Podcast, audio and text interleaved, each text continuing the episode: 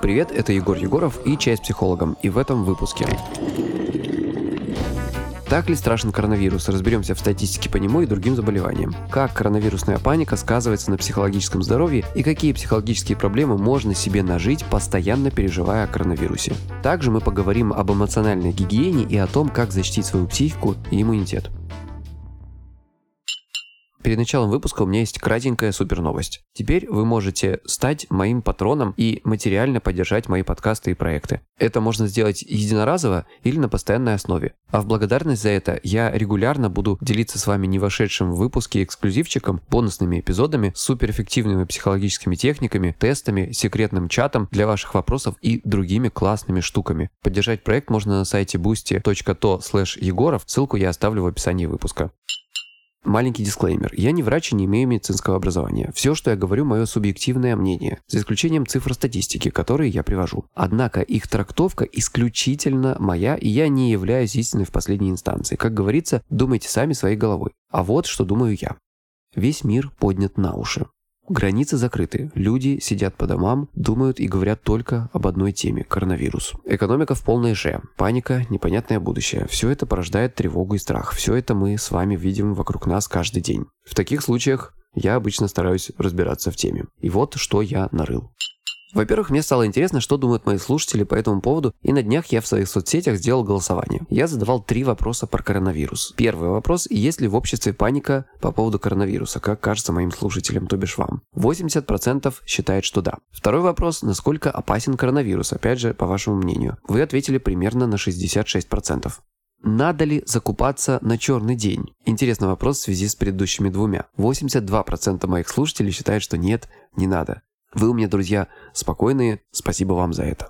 Вообще в непонятных ситуациях, особенно со здоровьем, я привык обращаться к безэмоциональным цифрам, для того, чтобы понять, нужно ли действительно переживать. Итак, на 27 марта ночь, когда я пишу этот подкаст, всего в мире заразилось коронавирусом 559 тысяч человек. От коронавируса умерли, по данным университета Джонса Хопкинса, 24 тысячи человек. Эта цифра, по данным ВОЗ, 21 тысяча человек. 128 тысяч человек выздоровели. Давайте запомним эти цифры и будем держать их в уме, потому что они нам дальше понадобятся.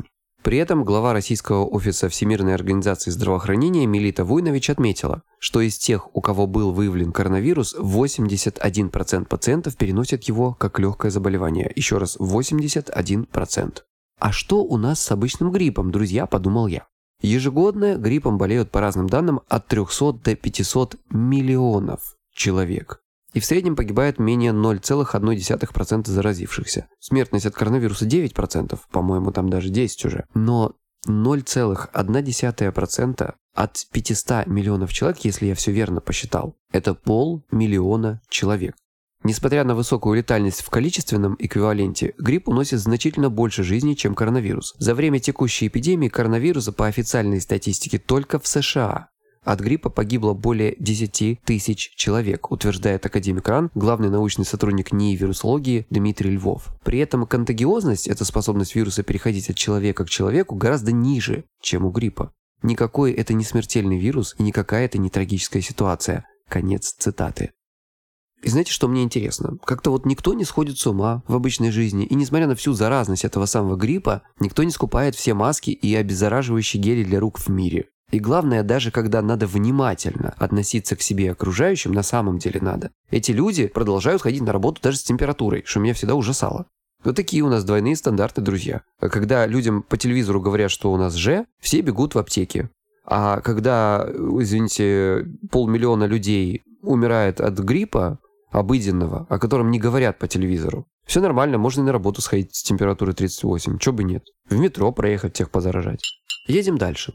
По оценке ВОЗ, в 2015 году инфекции, обусловленные вирусами гепатита В и С, стали причиной смерти 1,3 миллиона человек во всем мире. Для сравнения, в том же году из-за ВИЧ-инфекции умерли 1,1 миллиона человек, а от малярии 438 тысяч. Как вам такие цифры? Сравните их с коронавирусными. И в России с гепатитом все очень непросто. А вот что говорит Роспотребнадзор в своем официальном, подчеркиваю, докладе по ВИЧ. При этом та тяжелейшая ситуация, которая у нас в стране с ВИЧ, не называется эпидемией. Эпидемиологическая ситуация по ВИЧ-инфекции в Российской Федерации продолжает оставаться напряженной, говорит Роспотребнадзор. Заболеваемость ВИЧ-инфекцией регистрируется во всех субъектах Российской Федерации. По состоянию на 31 декабря 2017 года количество зарегистрированных случаев ВИЧ-инфекции среди граждан Российской Федерации составило 1 миллион 220 тысяч 659 человек. Чтобы вы понимали, это только тех, кто признался.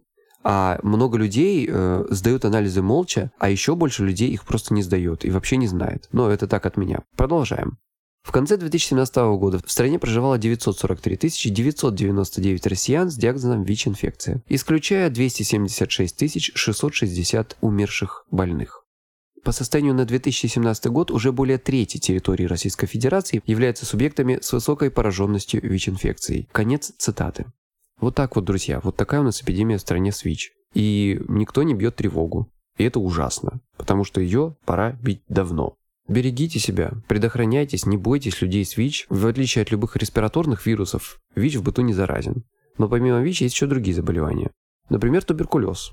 Ежедневно, еще раз, ежедневно туберкулез убивает 4 тысячи человек а ежегодно полтора миллиона. В 2018 году в мире туберкулезом заболели около 10 миллионов человек, а у почти 500 тысяч развился лекарственно устойчивый туберкулез. Вспомним еще раз коронавирусные цифры.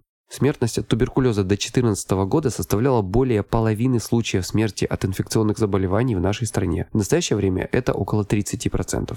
Зачем я вообще все это вам рассказываю? Думаете, что я вас пугаю? Но как бы нет. Дело все в том, что раздувание ситуации с коронавирусом в СМИ приносит жуткие последствия в системе здравоохранения, ослабляя ее и провоцируя всплеск других тяжелейших уже существующих эпидемий. Далее еще одна цитата. Из-за того, что в некоторых регионах Китая запретили передвижение на дальние расстояния, пациенты не могли выехать за пределы города даже по медицинским вопросам, сказал Хайрон Хуанг, специалист по туберкулезу в Китае. В регионах самой тяжелой эпидемиологической ситуации ресурсы системы здравоохранения были на пределе, а так как для медиков первостепенная задача лечить пациентов с COVID-19, то у них просто не оставалось сил и ресурсов заниматься остальными, в том числе и людьми с туберкулезом. Кроме того, приостановилось лабораторное тестирование на туберкулез. В Южной Корее ситуация схожая. Борьба с коронавирусом более 8 тысяч случаев практически парализовала рутинную противотуберкулезную помощь. Уход за больными туберкулезом, особенно теми, кто нуждается в стационарной помощи, маргинализируется из-за эпидемии COVID-19, отметил доктор Дже Джоу Им, надеюсь правильно прочел, профессор Национальной университетской больницы в Сеуле. По закону в Южной Корее требуется как минимум двухнедельная госпитализация пациентов с множественным лекарственно-устойчивым туберкулезом. Но из-за эпидемии мы не можем принять никаких больных с таким туберкулезом, которые были направлены в нашу больницу. В Корее больницы для больных туберкулезом переориентировали на пациентов с коронавирусом. Врачи отмечают, что даже дети с туберкулезом остаются заброшены в плане лечения, сообщает фонд Спеццентр.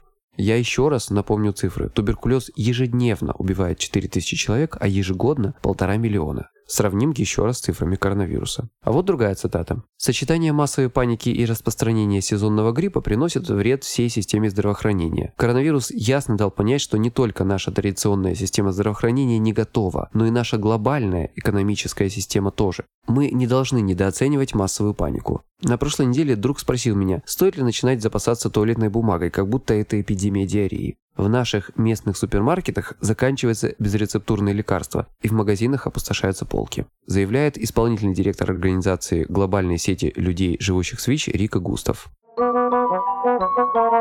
Как коронавирусная паника сказывается на психологическом здоровье? Поговорим об эмоциональной гигиене. Как вы уже поняли, коронавирусная паника сказывается очень тяжело на экономике и на системе здравоохранения. Но на психологическом состоянии нас с вами эта ситуация сказывается не меньше. Очевидно, что повышение тревожности человека, его подавленное состояние снижает его иммунитет. А иметь хороший иммунитет сейчас особенно важно. Знаете, чем желудок лучше мозга? В отличие от мозга, он может вытошнить. Весь тот мусор, который льется в нашу с вами голову потоками из СМИ и интернета. Из всяких мессенджеров, там рассказов друзей, опасения родных, вот эти вот перебросы каких-то видеосюжетов, снятых на мобильный телефон дрожащими руками. Все это, как бы мы с вами не старались не принимать близко к сердцу, создает общий такой тревожный фон. А мы все люди, и мы все подвержены когнитивным искажениям. Тут вполне может иметь место так называемая опасность каскада информации. Она же эффект каскада доступной информации. Это когнитивное искажение – естественная реакция мозга на большой объем поступающих сведений. Наиболее опасен этот феномен в руках террористов. Даже в странах, где террористические акты были более интенсивны, в автокатастрофах все равно погибает большее количество людей, чем при террористических атаках. Однако террористам удается держать в страхе целые государства, потому что эта тема постоянно обсуждается в обществе и в СМИ, накаляя обстановку. Это была цитата из всем известной книги «Думай медленно, решай быстро» Дэниела Канемана. Чем может быть опасна для психики такая ситуация? Помимо общих тревожных состояний, возможно развитие ОКР. ОКР – это обсессивно-компульсивное расстройство. Это такой невроз навязчивых состояний, когда у человека непроизвольно появляются навязчивые, мешающие или пугающие мысли, так называемые обсессии. Он постоянно и безуспешно пытается избавиться от вызванной мыслями тревоги с помощью столь же навязчивых и утомительных действий, так называемых компульсий. Например, одним из проявлений ОКР является слишком частое мытье рук. Это один из самых распространенных вариантов. Если раньше я мог сказать, что человек, который моет руки по 30 раз в день, это уже тревожный звоночек, то сейчас, возможно, это вполне даже оправданная мера в связи с тем самым вирусом. С другой стороны, если человек не выходит из дома и дома все здоровы, то 30 раз в день, по-моему, правда многовато. В общем, надо смотреть на окружающую ситуацию и делать выводы о превышении необходимого количества гигиены, чистоте, повторении обработки рук и так далее.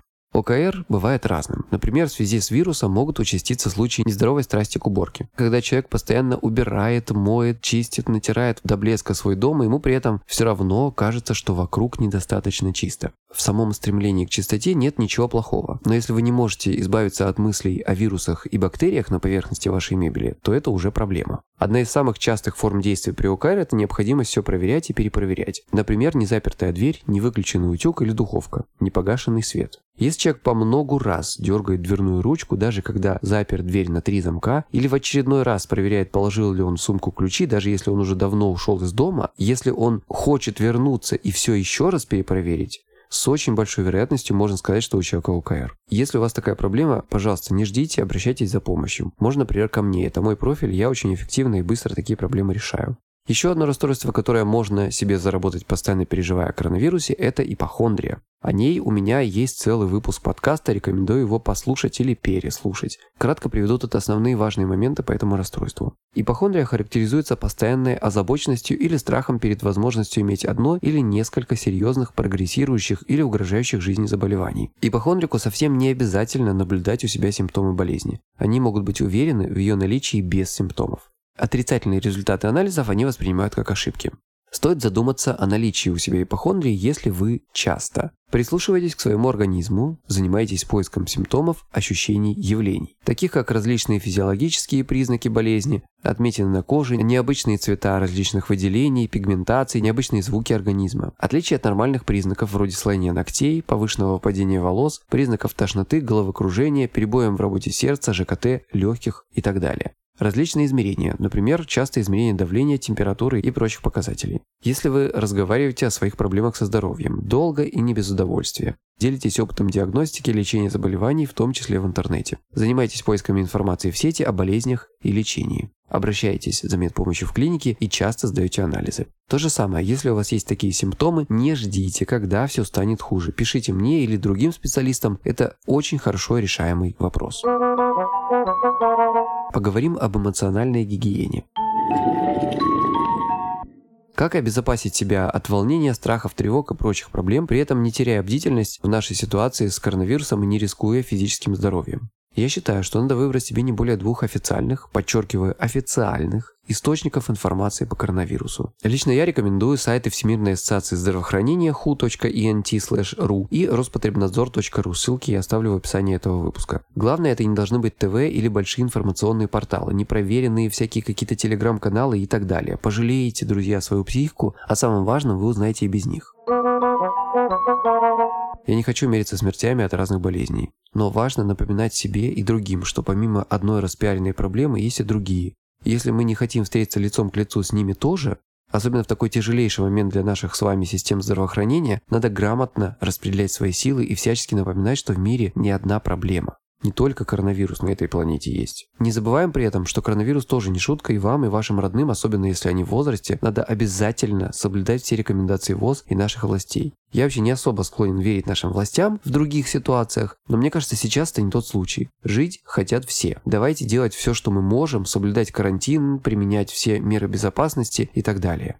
Я призываю, помогите распространению этой информации, репостните этот выпуск подкаста или просто расскажите своим знакомым и друзьям о том, как сильно мы забываем о других тяжелейших болезнях. Ведь должна быть альтернативная информация. Не все люди в мире болеют коронавирусом. Не оставляйте другие эпидемии без информационной поддержки.